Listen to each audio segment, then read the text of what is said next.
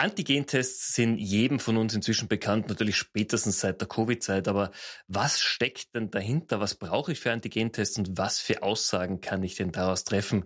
Resa, magst du uns da ein bisschen Insights geben dazu? Sehr gerne, Stefan. Antigentests waren ja sehr nützlich während der Corona-Pandemie. Jeder konnte die verwenden. Selbst Kinder in der Schule konnten selbstständig einen Antigentest durchführen. Allerdings, was wir auch in der Corona-Pandemie dann erfahren haben, ist, dass diese Antigen-Tests sehr unzuverlässig sind. Die konnten uns zwar für gewisse Patienten, wo die Viruslast sehr hoch ist, ein zuverlässiges Testergebnis uns geben, ob die dann infiziert sind mit Corona oder nicht. Aber so wirklich zuverlässig waren diese überhaupt nicht. Und die einzige Möglichkeit, dann noch zu testen, war im Grunde eine Probe von einem Patienten in ein Labor einzuschicken, um dort eine PCR durchzuführen, was sehr umständlich ist und sehr zeitaufwendig ist. Und was wir jetzt gemacht haben, ist im Grunde eine PCR-Analyse, die normalerweise in einem Labor stattfindet, so einfach zur Hand haben wie ein Antigen-Test, dass ihn wirklich jeder durchführen kann, überall. Das ist natürlich in einer Zeit, wo wir gerade medial gefühlt jede Woche von neuen Varianten, neuen Viruserkrankungen weltweit hören, ein ganz ein großes Thema. Wie seid ihr denn dazu gekommen und äh, wie ist es auch dazu gekommen, dass ihr quasi eine Firma ausgegründet habt mit dieser Idee? Ja, also ähm, während meiner Promotion auch, ich äh, habe von der Uniklinik äh, Köln äh, promoviert und äh, war direkt im nephrologischen Forschungslabor ansässig, die auch in der Notaufnahme tätig sind. Das heißt, die meine direkten Betreuer äh, sind auch Mediziner, die halt zwischen Labor und Notaufnahme pendeln. Und wir haben es mhm. ja auch ganz stark in der Corona-Pandemie erlebt ähm, wie die Patienten dann in die Notaufnahme gekommen sind mit Symptomen, manchmal ohne Symptome und man wusste zuerst gar nicht, äh, sind die infektiös oder nicht. Und dadurch, dass diese Antigen-Tests, die haben wir in der Notaufnahme gar nicht wirklich nutzen können, sondern es musste ein PCR-Test her, aber das hat einen enormen Zeitaufwand mit sich gebracht. Und dadurch, dass wir im Labor eigentlich tagtäglich mit der PCR-Methode arbeiten, hatten wir uns gedacht, warum gibt's das nicht eigentlich auch in einem Format wie so ein Antigen-Test, nur dass du mhm. anstelle eines unzuverlässigen Testergebnisses dann ein sehr präzises Testergebnis erhältst. Und ja, mit dieser Idee äh, im Gepäck äh, habe ich auch ganz schnell äh, Robin Bayer hier angetroffen, auch direkt von der Uniklinik heraus. Und gemeinsam konnten wir dann paar technische Tools entwickeln, die es tatsächlich ermöglichen, so einen mobilen Test durchzuführen. Jetzt stelle ich mir als medizinischer Laie das in einem Labor extrem kompliziert vor, mit ganz vielen hochtechnologischen Geräten. Was steckt denn wirklich dahinter? Ich möchte jetzt nicht so weit gehen, dass ihr jetzt euer, euer Firmengeheimnisse hier erzählt, aber was, was hat's denn gebraucht tatsächlich für Ansätze oder auch neue Denkmuster, um diesen sehr zeitaufwendigen, komplexen Prozess in eine einfache Hausanwendung umzubauen? Mhm. Ähm, ja, ich denke, den, den ersten Teil, also gerade das molekularbiologische, das kann wahrscheinlich Resa später nochmal ergänzen, aber wir bedienen uns da eine, ähm, einem Verfahren, was es halt relativ einfach macht. Ähm, in der Anwendung. Das heißt, allein mhm. durch das Verfahren, was wir verwenden, fallen schon äh, von der molekularbiologischen Seite viele, viele Schritte weg. Ähm, und was wir dann durchgedacht haben, war natürlich, okay, wenn es das jetzt so einfach gibt, dann müssen wir jetzt irgendwie was entwickeln, was man halt rausgeben kann. Also was ist leicht an, äh, handhabbar, äh, was ist kostengünstig und was kann man auch äh, entsprechend skaliert herstellen. Ähm, das hat dann einige Iterationen gedauert in der Entwicklung, bis wir dann auf ein äh, äh, funktionsfähiges Konzept gekommen sind, was im Endeffekt auch mhm. ganz viele Aspekte dann äh, ähm, für uns auf der To-Do-Liste abhakt, gerade was irgendwie ressourcenschonend, äh, handhabbar, sicher und all sowas angeht. Ja, und ähm, dann haben wir es im Endeffekt so kombiniert mit diesem, mit diesem Verfahren, was sich dann auch noch immer weiter anpassen lässt auf weitere Erreger. Und äh, ja, ich glaube, damit war es dann auch schon erledigt, ohne das jetzt ein bisschen runterzuspielen, aber Also das, das klingt jetzt so, als ob ihr quasi ein verlängertes Wochenende bei ein paar Gläschen zusammengesessen seid und am nächsten Wochenende ist die fertige Lösung raus. Ich glaube, da steckt ja viel mehr dahinter. Ja. Nee, genau. Also das, das sind, äh, ich glaube, mittlerweile jetzt schon über zwei Jahre Entwicklung, die wir da reingesteckt haben, indem wir ständig im Dialog mit äh, Klinikern und äh, anderen, ähm, ich sag jetzt mal, Fachpersonal waren, mhm. die, die uns dann auch aufgeklärt haben, so, was, was brauchen die denn wirklich? Ähm, welche Aussagekraft brauchen die Tests? Was sollten die Tests aussagen? Ähm, wie sehen die, die, die, ähm, die, die finanziellen Möglichkeiten aus? Also wie, wie teuer darf denn so ein Test sein? Ich meine, ich glaube, man könnte alles bauen, wenn es dann irgendwie an den Endverbraucher für 50.000 Euro verkauft wird. Aber das war einfach gar nicht das Ziel. Also wir wollten ja wirklich das so anbieten, dass das dann wirklich jeder auch zu Hause benutzen kann, bevor mhm. irgendwie vielleicht die, die Omi im Altenheim besucht oder ähm, sonstige Szenarien. Und, und deswegen, da hatten wir den Ansatz wirklich dann an all diesen ähm, äh, Schräubchen zu adjustieren. Okay. Jetzt natürlich für mich die Frage, ähm, Covid hat für uns alle das ausgelöst, dieses Bewusstsein, dass wir diese, solche Tests brauchen, dass es auch zum sozialen Verantwortungsfeld gehört, dass ich mich vielleicht, bevor ich auf Events gehe, teste, damit ich einfach jetzt vor allem Covid nicht dort einschleppe. Wieso hat es das davor nicht gegeben, weil wir haben davor schon die grippalen Effekte gehabt, die man natürlich ähnlich übertragen hat. Dieses Bewusstsein war null vorhanden in der Gesellschaft. Was sind so eure, eure Zugänge dazu und wird das jetzt auch bleiben, dieses Bewusstsein? Oder ist es was, was man halt in Österreich und Deutschland kennt, für kurze Zeit sehr trendig und hip und dann interessiert es wieder keiner mehr? Äh, während Corona waren wir tatsächlich alle gezwungen, wirklich auf Infektionskrankheiten zu achten, also auf Corona, ob man infektiös ist oder nicht, ob man wollte oder nicht. Ich meine, es gab einen Lockdown, es äh, gab äh, Testzwang im Grunde, wenn man in gewisse Bereiche reingehen wollte. Und aber das hat im Grunde eine ganze Generation auch geprägt.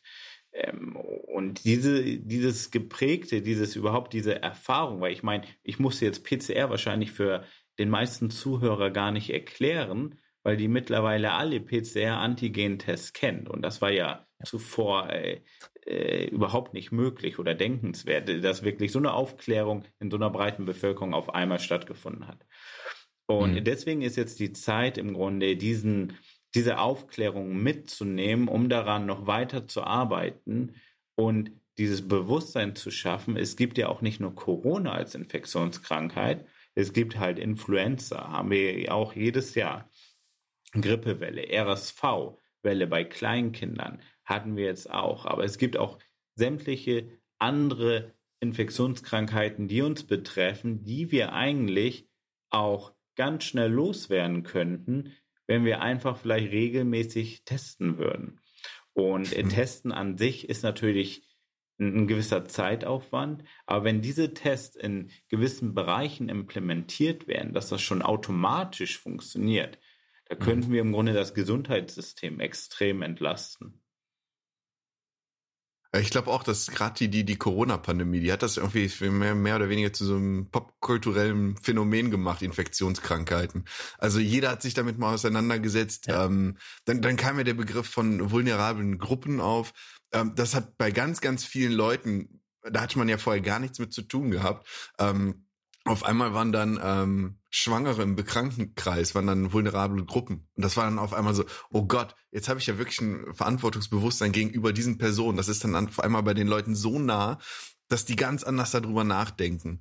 Und ähm, ja, und ich meine, das, was Reza gerade auch sagte, man hat es dann gemerkt, ne? Das wird medial so äh, verwertet.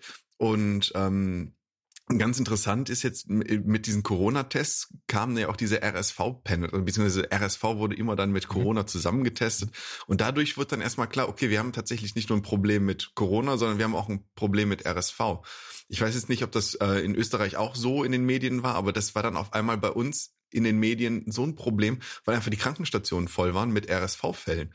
Und ähm, ich meine, klar, man kann sich wahrscheinlich auch krank testen, aber für den Fall, dass es dann irgendwie mal wirklich ernst ist oder man halt wirklich Krankheitsverläufe stoppen beziehungsweise äh, verhindern kann, ist das, denke ich, ein ganz, ganz wichtiges Tool, dass man einfach Bescheid weiß, was, was grassiert gerade umher, auf was müssen mhm. wir achten und äh, was können wir vielleicht verhindern, um irgendwie schwere Folgen zu verhindern.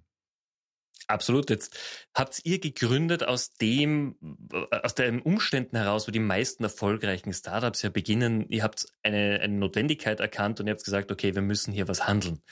Was waren denn so die, die schwierigsten Momente? Weil ich kenne das ja selber, wenn man ein Unternehmen aufbaut, man hat eine Idee, man hat einen Co-Founder, man denkt sich, ja, das macht man jetzt. Was waren denn so in den ersten, sagen wir mal, drei, vier Monaten die Dinge, die ihr überhaupt nicht am Radar hattet? Ja, also das, was wir nicht auf dem Radar hatten, das war so einiges. Ich meine, wir sind Gründer aus der Wissenschaft. Wir kennen uns äh, sehr gut aus, was Testentwicklung angeht, was im Grunde die Toolentwicklung auch angeht. Allerdings äh, dann erstmal einen Test wirklich auf den Markt zu bringen, Zertifizierungshürden in Deutschland, in der EU, in Österreich im Grunde äh, die im Grunde überhaupt ähm, auf dem Schirm zu haben und was das im Grunde auch für Papier-Dokumentenarbeit dann auch mit in sich hat. Und die größte Hürde gerade zu Anfang war natürlich die äh, finanzielle Hürde, weil so ein Projekt benötigt extrem viel Startkapital und das muss man halt irgendwoher beschaffen. Mhm. Ja, definitiv. Also wie gesagt, also diese ganzen Hürden, ich meine, du brichst in ein komplett neues ähm, äh, Feld auf. Das ist im Endeffekt, du hast einen riesen Berg an Aufgaben, To-Dos, neuen Vokabeln und da weißt du erstmal gar nicht, okay, wo fängst du denn an, was abzuarbeiten und sowas. Ähm, das, das, das erschlägt schon. Und dann ist es natürlich so, okay, man, man ist jetzt, ich meine, Resa und ich, wir sind jetzt keine Anfang 20 mehr. Das heißt, wir, wir, wir, wir, wir sind wahrscheinlich in der Lebensplanung etwas fortgeschritten und ähm, da, da ist es dann natürlich auch irgendwie, okay, wie, wie sieht's denn finanziell aus? Ab wann, wann lohnt sich das denn überhaupt äh, zu gründen? Also nicht, also nicht, aber wann ist es möglich? Ja. Ähm, wie, wie weit kann ich zurückstecken, um so eine Selbstständigkeit überhaupt äh, voranzubringen, äh, ohne dass ich irgendwie mit Vollgas in die Insolvenz rausche? Auch Jetzt ist aber gerade ja, genau. Ganz klar. Und vor allem, man muss ja auch, äh, vor allem wenn man einfach schon Familie hat oder Lebenspartner, man hat ja auch nicht mehr diese Zeit wie mit Anfang 20, wo man sechs, sieben Tage die Woche ruhig hat arbeiten können, sondern es gibt ja private Verpflichtungen noch, privates Netzwerk, um das man sich kümmern muss. Jetzt absolut, seid absolut. ihr aber natürlich im, im Health-Tech-Bereich in einem Bereich, der sehr präsent ist, in den Köpfen der Menschen, das meiner Meinung nach auch in der Zukunft mit all dem, was gerade global passiert, einen enormen Wert hat als ihr mit eurer Idee dann den ersten Leuten das erzählt habt, ihr habt ja gesagt, ihr habt euch auch erkundigt, was tatsächlich Krankenhäuser oder Anwender tatsächlich brauchen würden. Seid ihr mit offenen Armen empfangen worden oder wie waren so die Reaktionen? Ja, also von Kliniken ähm, oder Hausärzten, also von Medizinern, die fanden das immer super cool. Die haben mhm. auch immer gesagt, genau sowas brauchen wir. Auch nicht nur auf Corona, mhm. die kamen direkt mit anderen Infektionskrankheiten, wofür die Tests benötigen. Da, äh, da, äh, danach kamen wir immer sehr äh, positiv und gestärkt raus. Aber als es dann Richtung Finanzierung ging, und da hatten wir ja auch ein paar Förderaufrufe erstmal wahrgenommen, also öffentliche Gelder. Da hieß es schon in der zweiten Corona-Welle, ja, Corona, das ist doch schon vorbei.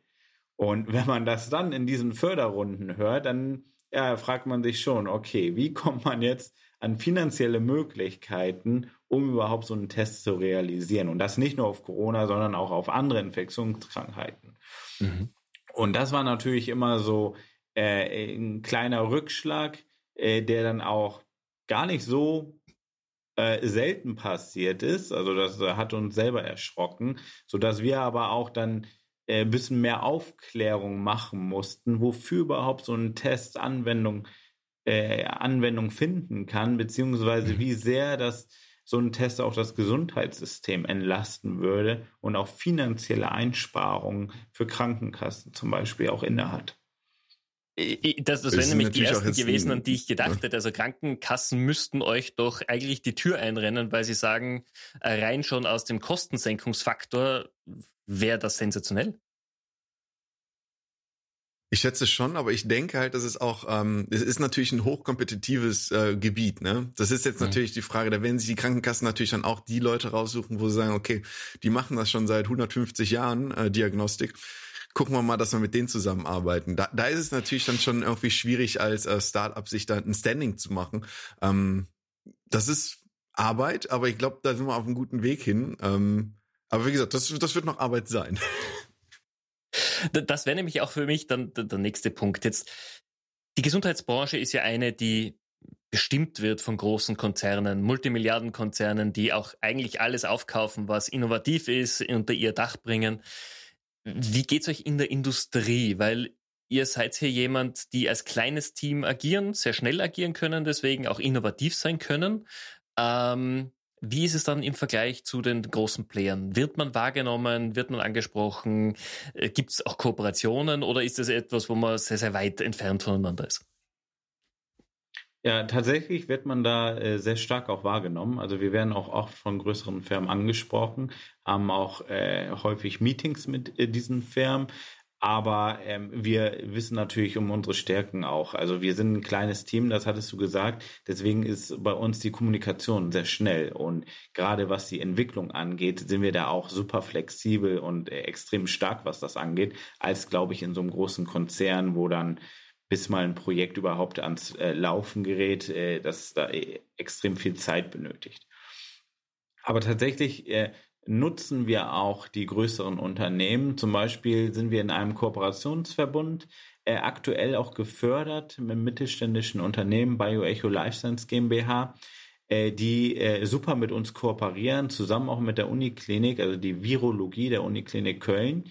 Mhm. Und wo man dann tatsächlich auch mit ähm, größeren Firmen und deren Strukturen auch mal so ein bisschen besser erlebt, zusammenarbeiten kann, weil irgendwann wachsen wir ja auch. Und das ist für uns natürlich auch ganz cool zu sehen, wie würde es vielleicht in ein paar Jahren bei uns aussehen, was können wir vielleicht direkt äh, von Anfang an besser strukturieren, bei uns jetzt auch im Startup.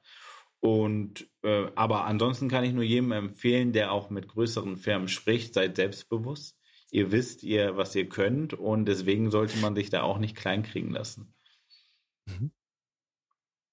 Robin, hast du noch was zu ergänzen? Oh, oh. Ich glaube, nee, nee. Gut zusammengefasst. Sehr gut, weitermachen. Das ist sehr gut. Ähm, wie, wie ist denn der Zukunftsausblick? Äh, die Gesundheitsbranche hat ja immer noch das Thema, dass sehr viel medial momentan propagiert wird. Es kommen jetzt die neuen, die neuen Covid-Varianten. Es kommen gefühlt irgendwie jede Woche neue Krankheitserreger global auf den Markt. Ähm, was auf der einen Seite natürlich die Gesundheitsbranche enorm vor Herausforderungen stellt, aber auch bei den Konsumenten ein bisschen für eine Abhärtung oder so dieses Abstumpfen sorgt.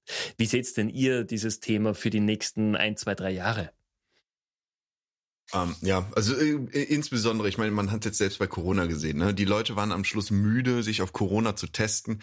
Äh, das heißt, ich glaube, sobald sowas nochmal aufgefahren wird, so, okay, wir haben jetzt die nächste Pandemie, Corona 2.0, das wird, glaube ich, nicht mehr so ablaufen wie jetzt. Also tatsächlich, wir adressieren dann wahrscheinlich unsere Produkte eher an die mit dem entsprechenden Verantwortungsbewusstsein im privaten mhm. Sektor und natürlich dann auch an die ähm, im, im professionellen Umfeld, ich sage jetzt mal an Kliniken, Ärzte, ähm, Krankenhäuser, gerade ans Pflegepersonal, die dann einfach eine Möglichkeit hätten, auf Nummer sicher zu gehen, um sich zu schützen, die anderen Patienten zu schützen und das, äh, äh die, die, das Kollegium quasi zu schützen.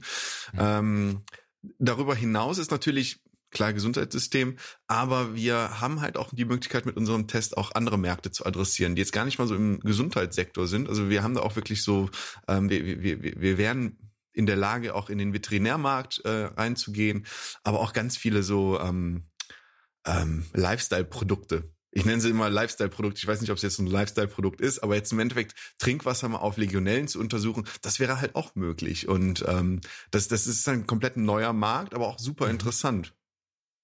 Äh, ich glaube, gerade das Thema alles, was mit Wasser und Wasserqualität einhergeht, müssen wir mal ein bisschen raus aus Europa oder aus dem Dachraum zumindest denken. Aber das ist ja ein, ein Riesenthema. Ähm, natürlich, wo sich auch viele Firmen drum, drum kämpfen, also allein schon Nestle natürlich, die da sehr aktiv sind, mhm. aber der Bedarf ist ja da.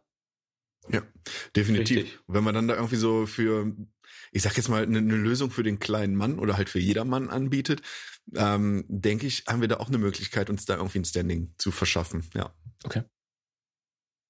Und gerade in Bezug jetzt auf Aufklärung, was du meintest, also weil die Medien im Grunde, da kommt der nächste Infektionserreger und danach noch der nächste und äh, ja, das macht natürlich einen auch so ein bisschen Angst, aber man sollte da, glaube ich, zuverlässigen Quellen eher folgen, die das wahrscheinlich auch wissenschaftlicher ein bisschen angehen. Und äh, hier ein kleiner Tipp, nächstes Jahr werden wir auf jeden Fall eine App launchen.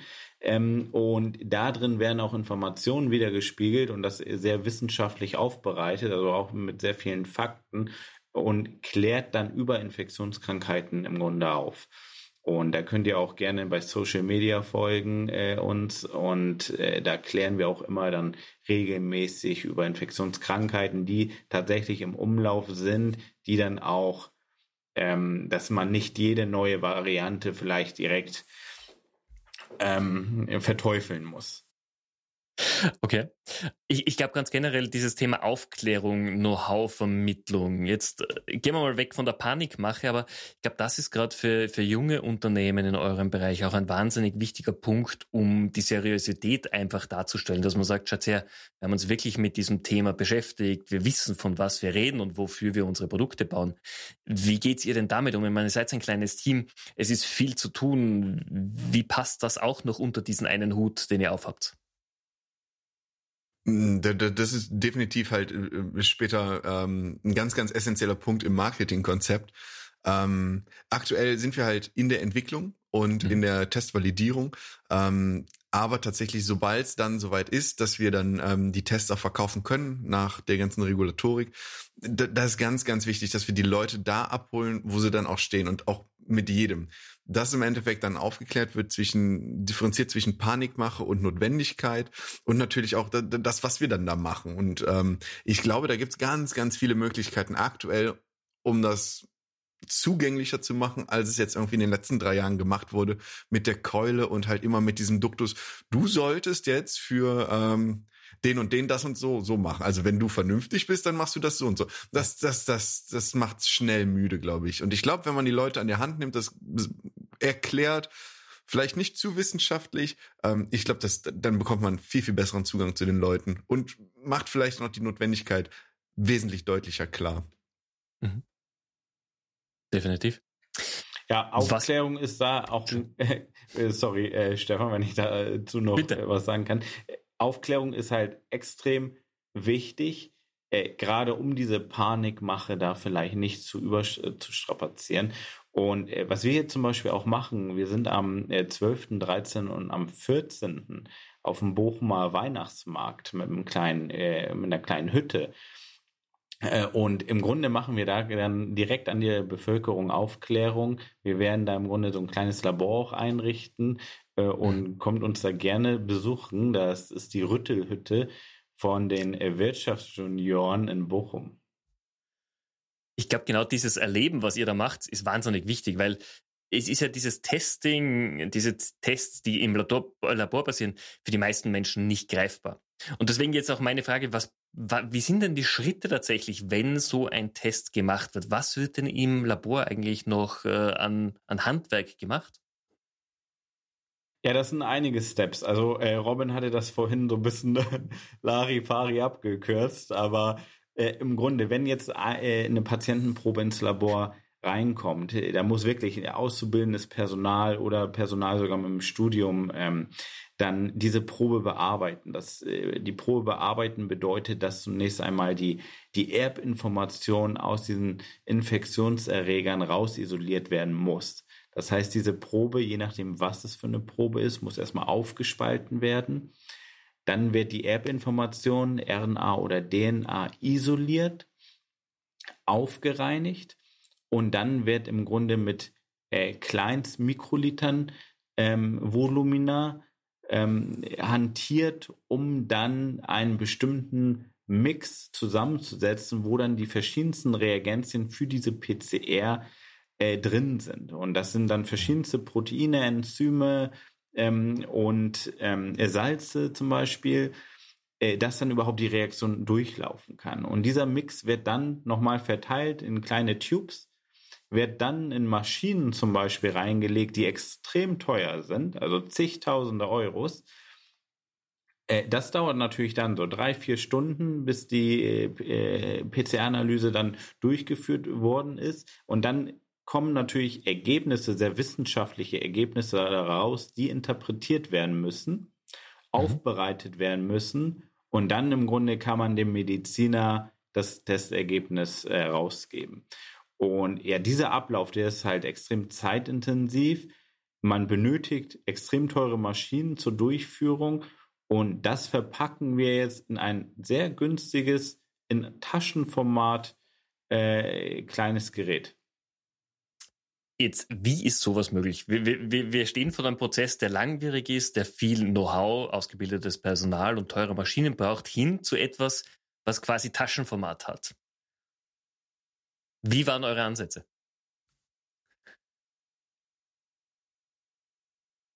Sehr, sehr gute Frage. ähm, ähm, ich, ich glaube tatsächlich, der, der essentiellste Schritt oder, oder das Wichtigste an unserem Produkt war wirklich, dass wir erstmal uns überlegt haben, was ist denn überhaupt für den Anwender notwendig? Also wer schon mal eine PCR gemacht hat, der wird wissen, du bekommst aus einer PCR unfassbar viele Informationen raus. Und tatsächlich, wenn du dann die PCR durchgeführt hast, kannst du dann noch mehr Informationen aus deinen, ähm, aus deinen Proben erhalten. Und nachdem wir dann gesehen haben, okay, diesen Antigen-Test, das Einzige, was ich da rausbekomme, ist halt ein oder zwei Striche. Mhm. Aber das ist in vielen Situationen auch alles, was ich brauche an Informationen.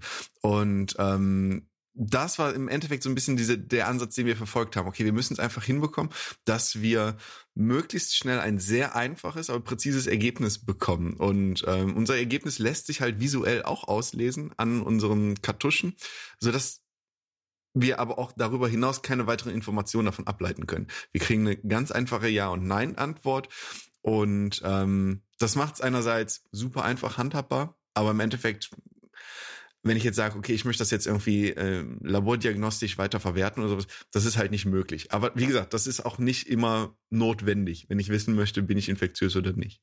Das heißt, ihr seid eigentlich den Apple-Weg gegangen, reduced to the max, also wirklich auf die Grundaussage herunterkomprimiert und es gibt einen Anwendungsfall. Fertig. Genau, genau, genau. Richtig. Genau. Und ich muss dazu aber auch sagen, Robin ist da extrem kreativ und er kann das wirklich aus einfachsten Mitteln genau das machen, was dann benötigt wird. Und da sich auch super Inspirationen holen an Gegenständen, die normalerweise gar nicht im Labor äh, durchgeführt werden oder benötigt werden. Und äh, bestes Beispiel ist im Grunde da so ein einfacher Stempel, so ein typischer Firmenstempel, der, ich gehe da jetzt nicht ins Detail ein, aber der hat uns extrem viel Inspiration gegeben, um im Grunde so einen Labortest dann am Ende des Tages durchzuführen. Ja, vielen Dank für die Blumen an der Stelle. Äh, und, und ja, das, das ist natürlich auch den Umständen damals geschuldet. Ne? Man hatte einen normalen Job und ab, ähm, ich jetzt mal, ab 18 Uhr war man dann auf einmal Start-Upper. Das heißt dann, die, die, die ersten Entwicklungsschritte, die hat man dann am Schreibtisch zu Hause äh, ähm, geleistet. Und, und dann guckt man natürlich um, was, was habe ich denn hier, was könnte man denn gebrauchen? Oh, ein Stempel. Ja, aber da kommen die besten Ideen. Vor allem, das sind Ideen, die schon aus der Praxis kommen und nicht irgendwo auf dem Zeichenbrett natürlich äh, da liegen. Ja. Jetzt, jetzt habt ihr gemeint, ähm, eure Tests können zukünftig auch auf andere Erkrankungsbilder, andere Virusarten angepasst werden. Wie viel Arbeit steckt dahinter? Ist es quasi dann Baukastensystem, dass ich einmal den Grundaufbau habe, ich adaptiere es auf die Anforderungen oder muss ich mir das so vorstellen, als es ist einmal komplett neu konzipiert? Nee, genau. Also das, das war uns ganz, ganz wichtig, dass wir das an der Konzeptionierung so machen, dass wir insbesondere die Hardware, ähm, das das sich nicht mehr ändert. Wenn es einmal, ähm, also wenn es da einmal so ein Design Freeze gibt, muss sich da nichts mehr ändern. Das Einzige, was sich dann ändert, sind dann die Reagenzien. Und je nach, ähm, ich sag jetzt mal, Erreger ähm, ließen sich vielleicht noch extra Zusätze hinzufügen. Aber mhm. ansonsten das Grundkonzept ist halt immer das gleiche und das macht es halt auch in der Produktion dann so unfassbar günstig, weil ähm, ich sage jetzt nicht, okay, ich brauche jetzt hier zehn Stück, ich brauche da zehn Stück, sondern ich sage einfach, okay, ich hätte gern einmal 100.000 Stück und dann habe ich die nächsten zwei Jahre irgendwie ähm, Test vorrätig. Okay. Ja. Und was auch die Reagenzien angeht, das ist im Grunde, wie du auch äh, schön gesagt hast, so ein Baukastenprinzip. Also man hat einmal diese Grundreagenzien, die verwendet man immer für unseren Test und dann nur ganz wenig ab, ähm, äh, wenige Schritte, die man da ändern muss, äh, die man dazu tun muss bei den Reagenzien, müssen wir abändern. Und da sind, haben wir sowas, äh, soweit was schon vorentwickelt, dass wir im Grunde nur eine Woche benötigen, um einen neuen Infektionserreger-Test ähm, bei uns hier im Labor zu etablieren. Und mit dieser Geschwindigkeit dann zu arbeiten, äh, das ist einfach genial, was wir natürlich dann nicht machen können, den direkt zu verkaufen, weil dann die Zulassung das zeitintensiv ist. Das wäre nicht meine nächste Frage gewesen. Ist dann der Baukasten zertifiziert oder zugelassen oder muss der für jede Iteration neu diesen Zulassungsprozess durchlaufen? Also für, für jeden ja. Test oder für jeden spezifischen Erreger muss eine neue Zulassung äh, gemacht werden. Weil im Endeffekt, das unterscheidet ja. sich dann auch nach den Risikoklassen. Und äh, ja. Aber wie gesagt, das ist das Schöne, ne? Du, du, du hast dann in der in den Folgezertifizierungen immer nur noch das Delta, was du dann äh, zertifizieren musst. Das ist halt nicht nochmal alles komplett von vorne, sondern okay. nur noch dann das, was du geändert hast. Und Ihr seid ja auch gerade mitten in, in diesem Zulassungsprozess. Ähm, was ist denn so die Timeline? Wann ist denn im Best Case tatsächlich der Go-to-Market geplant? Ja, also im Best Case für den äh, humandiagnostischen äh, Bereich werden wir Ende nächsten Jahres beziehungsweise Anfang 2025 äh, auf dem Markt, was äh, Testungen angeht. Äh, da sind wir aber natürlich äh, was wir gerade vorbereiten, ist der weltweit erste Gastroenteritis-Test, also Magen-Darm-Viren, die wir da, mhm. da detektieren äh, können. Ähm, wir versuchen mit einem äh, für ein Panel für respiratorische Erkrankungen, also Influenza, also Grippe, RSV und Corona, das vielleicht schon Ende Mitte nächsten Jahres im Grunde äh, so weit vorzubereiten, dass wir den auch tatsächlich äh, zumindest bei den Hausärzten und den Kliniken unterbringen können.